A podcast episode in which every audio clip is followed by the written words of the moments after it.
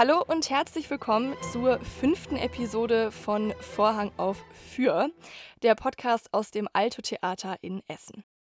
Wie in der letzten Episode bereits angekündigt, ist heute Margarete Kerkhoff zu Gast. Hallo und herzlich willkommen. Hallo Lea. Freu Schön, mich. dass du da bist. Ich mich auch. Ich freue mich, dass du heute mit mir aufnimmst und uns mehr von deinem Beruf als Orchesterdisponentin erzählen wirst. Bevor wir allerdings darauf zu sprechen kommen, folgt nochmal ganz schnell der Hinweis, dass wir auch diesmal wieder auf Distanz aufnehmen also aus unterschiedlichen, weit voneinander entfernten Räumlichkeiten. So viel jetzt erstmal dazu, jetzt aber zum Faktencheck. Margarete Kerkhoff arbeitet seit 1992 als Orchesterdisponentin am Alto Theater. Neben dem Abteilungsleiter vervollständigen eine weitere Mitarbeiterin und ein weiterer Mitarbeiter das Team des Orchesterbüros. Ihr Büro befindet sich im sechsten Stock des Alto-Theaters. Margarete, du hast als Orchesterdisponentin jeden Tag mit Musikerinnen und Musikern zu tun, die alle ein Instrument spielen, also angefangen bei Geige über Klarinette bis hin zum Schlagzeug. Spielst du denn selber ein Instrument?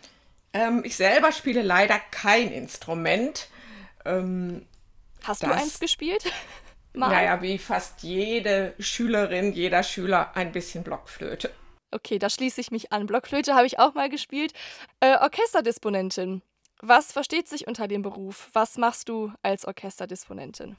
Also die allgemeine Zusammenfassung würde so aussehen. Eine Orchesterdisponentin ist verantwortlich für das partiturgerechte, für die partiturgerechte Besetzung des Orchesters in Absprache immer mit dem künstlerischen Leiter. Jedes Werk hat seine Besetzung sozusagen. Es gibt eine bestimmte Streicherbesetzung, bestimmte Klarinetten, Flöten, Schlagzeuger und das ist in jedem Werk anders. Das ist bei Verdis Don Carlos anders als bei der Elektra von Richard Strauss zum Beispiel. Und wir sorgen dafür, dass dieser Spielplan umgesetzt wird für die entsprechende Probenwoche, dass die Musiker, die zum Beispiel dann für Don Carlos benötigt werden, pünktlich zu den Proben erscheinen, in der entsprechenden Werkbesetzung einfach da sind. Also mit anderen Worten, du bist für die Organisation zuständig und so das ist es. im Zusammenhang mit dem Orchester. Genau, sozusagen eine Orchesterdisponentin organisiert das Betriebsbüro des Orchesters, so könnte man das zusammenfassen. Wann ist dir denn der Beruf überhaupt das erste Mal begegnet? Also ich bin eine klassische Quereinsteigerin. Ähm, ich habe in Berlin im Festivalbetrieb gearbeitet bei den Festwochen. Und ähm, da ist mir der Beruf schon begegnet. Natürlich gab es auch dort ein Betriebsbüro, sozusagen die Schaltzentrale für die Organisation. In Berlin waren Orchester aus aller Welt zu Gast und dann wurden auch entsprechend die Probenpläne gemacht, die Örtlichkeiten gebucht, was so dazugehört, Dirigenten betreut, Chaos gemanagt. Und du hast dann dich dazu entschieden, in Berlin zu studieren. Gibt es, weil du sagtest, du bist eine Quereinsteigerin, gibt es dafür den Studiengang oder hast du dich dann für Musikwissenschaften oder jetzt klassisch Theaterwissenschaften entschieden? Also ich habe äh, Germanistik und Politikwissenschaft studiert und es gibt natürlich das Studium der Musikwissenschaft. Das, meine Kollegin Andrea hat es studiert und das ist auch bei vielen Kollegen so. Manche kommen also auch, aber auch aus dem Kulturmanagement. Also es gibt selten da so direkte Lebensläufe, würde ich sagen. Das sind sehr häufig Quereinsteiger. Ist ja in, in vielen Berufen, die ich bisher so vorgestellt habe, tatsächlich der Fall. Also es ist ganz oft so, dass die Leute als Quereinsteiger in den Beruf reinkommen. Also das ist äh, kein Ausnahmefall Nein, oder sonst. Im Kulturbetrieb ist es äh, sehr, sehr häufig ja. der Fall. Und dann bist du von Berlin aus nach Bochum gezogen und dann bist du von Bochum aus nach Essen gekommen, beziehungsweise wie bist du denn auf das Alto-Theater aufmerksam geworden? Also ich habe ursprünglich am Grillo-Theater gearbeitet und schon in Berlin habe ich den damaligen Intendanten kennengelernt.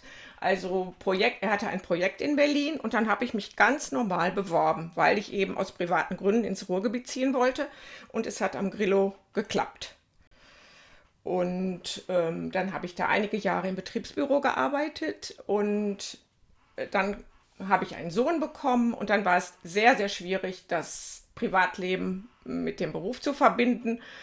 Und durch eine große Zufälligkeit bin ich vom Alto Theater angefragt worden, ob ich mir einen Teilzeitjob vorstellen könnte im Orchesterbereich.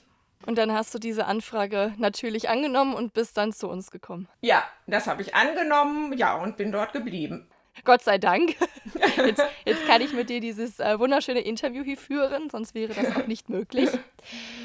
Du bist dann ans Alto Theater gekommen, hattest irgendwann deinen ersten Tag, deine erste Premiere, Vorstellung, Probe, alles, was dazugehört. Kannst du dich noch daran erinnern? Also es ist ja 1992 gewesen, schon ein bisschen länger her für meine Verhältnisse. Ja, es ist sehr, schon sehr, sehr lange her. Ähm, es, war, es waren zwei Premieren, die mir da nachhaltig in Erinnerung geblieben sind. Beides Verdi-Opern, und zwar Aida und Don Carlos, beide in der Regie äh, von Dietrich Hilsdorf. Sehr spektakulär und wirklich beeindruckend. Wenn so eine Vorstellung stattfindet, bist du dann als Orchesterdisponentin eigentlich vor Ort oder ist es gar nicht so deine zentrale Aufgabe, bei den Vorstellungen zum Beispiel dabei zu sein, weil wir jetzt gerade schon bei ähm, den einzelnen Stücken waren oder deiner ersten Vorstellung? Wir sind in der Regel vor Ort und äh, warten sozusagen auf den Vorstellungsbeginn, ob alles in Ordnung ist, ob alle Orchestermusikerinnen im Graben sind, im Orchestergraben sind, ob die Bühnenmusik bestellt ist, was ganz wichtig ist bei den Verdi-Opern. Und wenn dann alles in Ordnung ist, die Inspizientin das Go gibt, dann ist für den Moment also der Job äh, eigentlich erledigt. Mhm. Und dann darfst du dich zurücksetzen und selber zugucken und. Äh Häufig, ja. Das mache ich sehr, sehr gerne. Ja.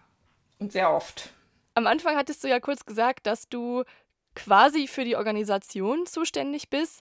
Sollte etwas in einer Vorstellung zum Beispiel schieflaufen, was den organisatorischen Punkt angeht, müsstest du dann einschreiten oder übernimmt das dann in der Situation noch eine andere Person?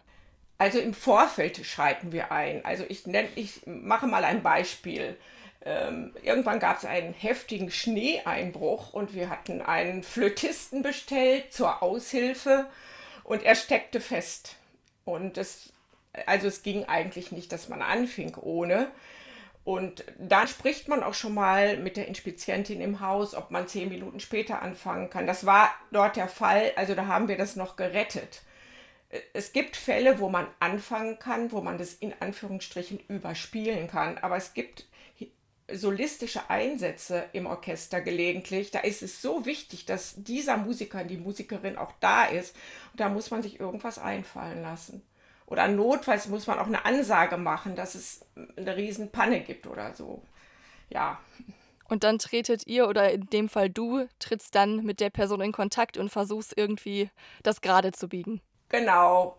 Also das Handy ist immer auf On und da muss man wirklich versuchen, dass man irgendwas versucht zu retten. Du bist ja nicht nur bei den Vorstellungen dann dabei, sondern beispielsweise auch bei den Proben. Und in den letzten Wochen habe ich mitbekommen, dass ja sogenannte Vorspiele stattgefunden haben. Also es sind unterschiedliche Personen ins Haus gekommen und haben für eine bestimmte Position im Orchester vorgespielt. Für die, die gar keine Ahnung haben, was das heißt, erstens, was ist so ein Vorspiel? Und zweitens, was bedeutet das in dem Fall, weil es ja eine Besonderheit ist, für dich als Orchesterdisponentin?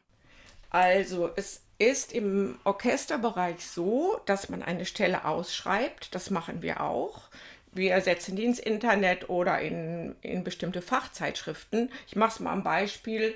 Ähm, wir haben Solotrompeter gesucht oder suchen einen Solohornisten, eine Solohornistin und dann schreiben wir die Stelle aus. Dann kommen die Bewerbungen und die Fachgruppe, sprich die Horngruppe oder Trompetengruppe oder Geigengruppe, sucht dann entsprechende Bewerber aus.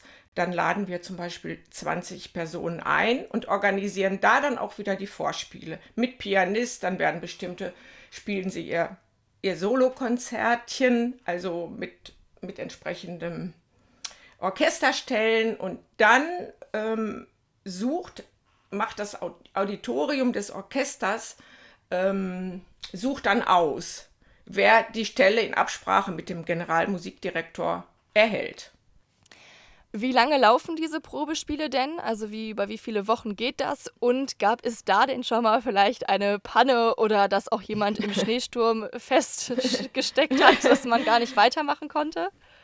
Ähm, bei den Probespielen ist es tatsächlich so, dass, dass es sehr, sehr gut immer vorbereitet wird und das läuft dann, ich will Klopfer auf Holz, eigentlich am Schnürchen. Die Kandidaten spielen vor, das sind zwischen 20 und 25 Leute und ähm, so ein Probevorspiel dauert in der Regel äh, ja drei bis vier Stunden. Und hat denn dann schon mal jemand äh, zum Beispiel den Zug verpasst, ist zu spät gekommen? Häufig, ja, das ist auch schon vorgekommen. Aber wenn es zwei Stunden sind, dann nehmen wir diese Kandidatin dann zum Schluss dran. Da sind wir dann auch flexibel. Die Kandidaten rufen dann schon mal auf dem Handy an und sagen, ich stehe hier und am Bahnhof in Mannheim und schaffe es nicht. Und wenn es eine Chance gibt, nehmen wir die Leute ran. Da tun wir jedes Mal unser Bestes. Und für dieses Jahr sind die Vorspiele dann auch schon abgeschlossen oder laufen die gerade noch? Nein, nein, nein. Wir haben noch bis zum 2. Juli ähm, Vorspiele. Also bis zu den Theaterferien ja, durchgängig. Genau. Ja. Abgesehen von den Vorspielen hast du ja einen regulären Arbeitsalltag. Wie fängt der denn an? Also wann fängst du an zu arbeiten? Was ist vielleicht das Erste, was du machst? Wie endet der? Gibt es da einen kompletten Ablauf, den du so jeden Tag hast oder variiert das? Ja, es wäre schön, wenn es den gäbe, aber im, in, jeder, der im Theater arbeitet, weiß, im Betriebsbüro äh, weiß man immer nie, wie der Tag verläuft. Also ich fange in der Regel um 9 Uhr an und checke erstmal meine Mails und meine Handynachrichten. Ähm, man geht dann zu einer Probe, schaut, ob da alles in Ordnung ist, sind die Musiker da. Falls jemand erkrankt ist, versucht man Ersatz zu beschaffen. Entweder Ersatz aus den, von den eigenen Leuten oder man muss extern noch versuchen, eine Aushilfe zu bekommen. Dann bereitet man im Laufe des Tages zum Beispiel die Abendvorstellung vor, ob alles in Ordnung ist. Manchmal gibt es noch Absagen. Wir haben ja große Opern mit viel Bühnenmusik. Da ist dann häufig ein kleines Orchesterchen noch dazu, ähm, dazu gebucht. Ähm, und dann muss man schauen, ob dafür alles in Ordnung ist. Zum Beispiel, wir haben Weihnachten wieder unsere allseits beliebte Bohème. Da ist eine große Bühnenmusik dabei mit Trompeten, Flöten, Trommeln. Und dann schaut man, dass dafür alles in Ordnung ist. Aber natürlich hat man die Leute auch vorher bestellt. Aber es ist immer irgendetwas Unvorhergesehenes eigentlich, das so in den Tag bricht. Möchtest du da vielleicht einmal anknüpfen mit der Barockgeschichte, die äh, du erwähnt hast bei unserem Vorgespräch?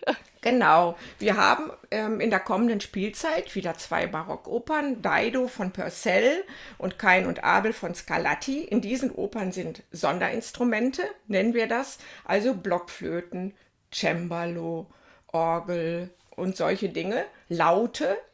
Und diese Sonderinstrumente und die Spieler werden von uns, vom Orchesterbüro auch organisiert. Ähm, Blockflötenspielerinnen, Cembalisten sind natürlich nicht regulär im Orchester besetzt. Und die werden von uns engagiert.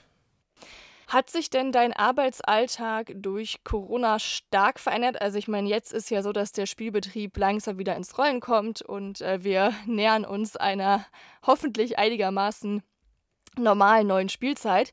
Ähm, aber hat sich das denn stark verändert bei dir? Ja, es hat sich schon sehr, sehr, sehr stark verändert, weil der Tagesablauf lebt ja sonst auch von dieser ganz großen Theaterlebendigkeit. Und jetzt haben wir natürlich Konzertstreams organisiert. Wir haben die Orchesterbesetzung kleiner gemacht. Natürlich trotzdem ist viel zu telefonieren, zu organisieren. Aber es ist das, was ich gerne mal so ein bisschen die Verwaltung des Mangels nenne. Mir fehlt dann so dieses, dieses Große, das, dieses, ja, es hat sich verändert. Und ich bin sehr, sehr froh, dass ähm, sich im Moment die Dinge bessern und hoffentlich gut bleiben und wir wieder auch große Opern, große Konzerte spielen können. Ich glaube, wir sind alle gerade sehr, sehr glücklich, dass es äh, hoffentlich weiter bergauf geht. Ja. Hast du dir denn schon eine Vorstellung angeguckt, dadurch, dass wir ja schon aufgemacht haben? Welche war das? Ja, denn? alles. Ich schaue mir im Prinzip, versuche ich eigentlich tatsächlich alles zu sehen. Ich habe natürlich Blumenkohl gesehen, ich habe Bajazzo gesehen Und ich war beim Open-Air-Konzert in der Gruga, das alles jetzt auch sehr, sehr gut angenommen wurde. Und es ist wunderbar wieder mit Publikum. Der Dreiklang gehört einfach dazu. Das ist, ist einfach so. Auch du, Margarete, bekommst zum Abschluss von mir die Frage gestellt, ob du Tipps, Ratschläge etc. für jemanden hast, der sich vorstellen kann, Orchesterdisponentin zu werden oder der sich vorstellen kann, ähm, in diesem Bereich zu arbeiten. Also das wichtigste Kriterium, denke ich, ist wirklich Leidenschaft. Leidenschaft für Musik, Leidenschaft für Kultur generell. Man muss, man muss es einfach den Theaterbetrieb sehr, sehr mögen. Also ich denke, das ist die allerwichtigste äh, Voraussetzung. Und die Bereitschaft, immer wieder neue Dinge zu lernen. Also das würde ich sagen, das ist das Wichtigste. Das hast du sehr schön zusammengefasst. Und mit diesem Übergang und der Leidenschaft würde ich unsere Episode schon langsam abschließen. Mir hat es natürlich sehr viel Freude bereitet, mit dir aufzunehmen und ich habe auch den ein oder anderen neuen Fakt über deinen Beruf gelernt, was immer sehr schön ist, wenn man das Interview beendet und nochmal etwas Neues dazu gelernt hat. Ich hoffe natürlich, dass es dir genauso viel Freude gemacht hat. Hat mir sehr gut gefallen, Lea. Vielen das Dank. freut mich sehr. Gerne, gerne. Du bist jetzt auch Teil des Podcasts. Außerdem für unsere Zuhörerinnen und Zuhörer, diese Episode wird vorerst wahrscheinlich die letzte Episode unseres Podcasts sein.